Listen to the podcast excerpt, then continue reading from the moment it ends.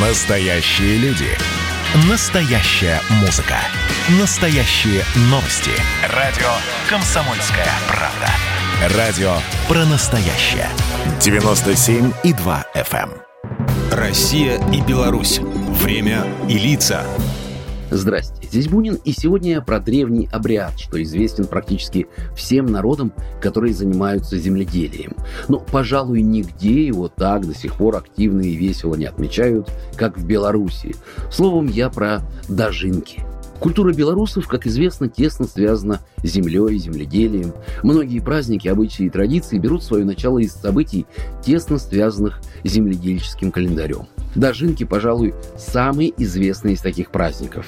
Если покопаться в официальных исторических документах, то дожинки представляют собой древний обряд, часть дохристианского языческого аграрного ритуального комплекса. Дожинки связаны с концом уборки урожая. Этот обряд пережил христианизацию, советскую секуляризацию и сохранил в Беларуси популярность до сегодняшнего дня.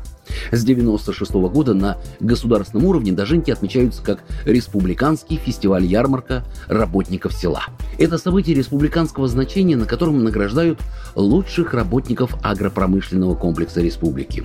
С давних времен дожинки означали конец жатвы, горячие уборочные поры и тяжелые работы, поэтому и праздновали его всегда с размахом.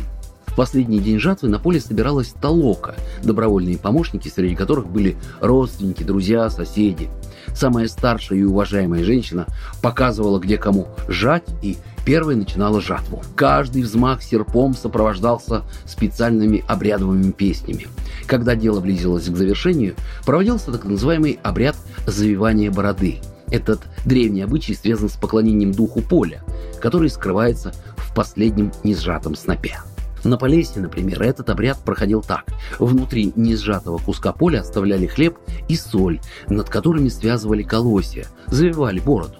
Потом эту бороду срезали серпом и добавляли в последний сноп, а на голову старшей жни надевался венок из колосьев этого снопа. После завивания бороды жнеи начинали кататься по земле, по полю и при этом просили сжатую ниву вернуть их силу. После этого последний сноп красиво наряжали и несли в дом хозяина поля.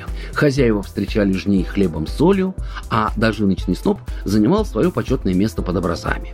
Эта традиция проводить дожинки оказалась такой сильной, что ни годы, ни войны не смогли ее уничтожить. Проходит праздник обычно в несколько дней. Песни, танцы, национальная кухня – все получается очень масштабным и красочным. И еще, столь широкое празднование дожинок характерно сегодня лишь для Беларуси.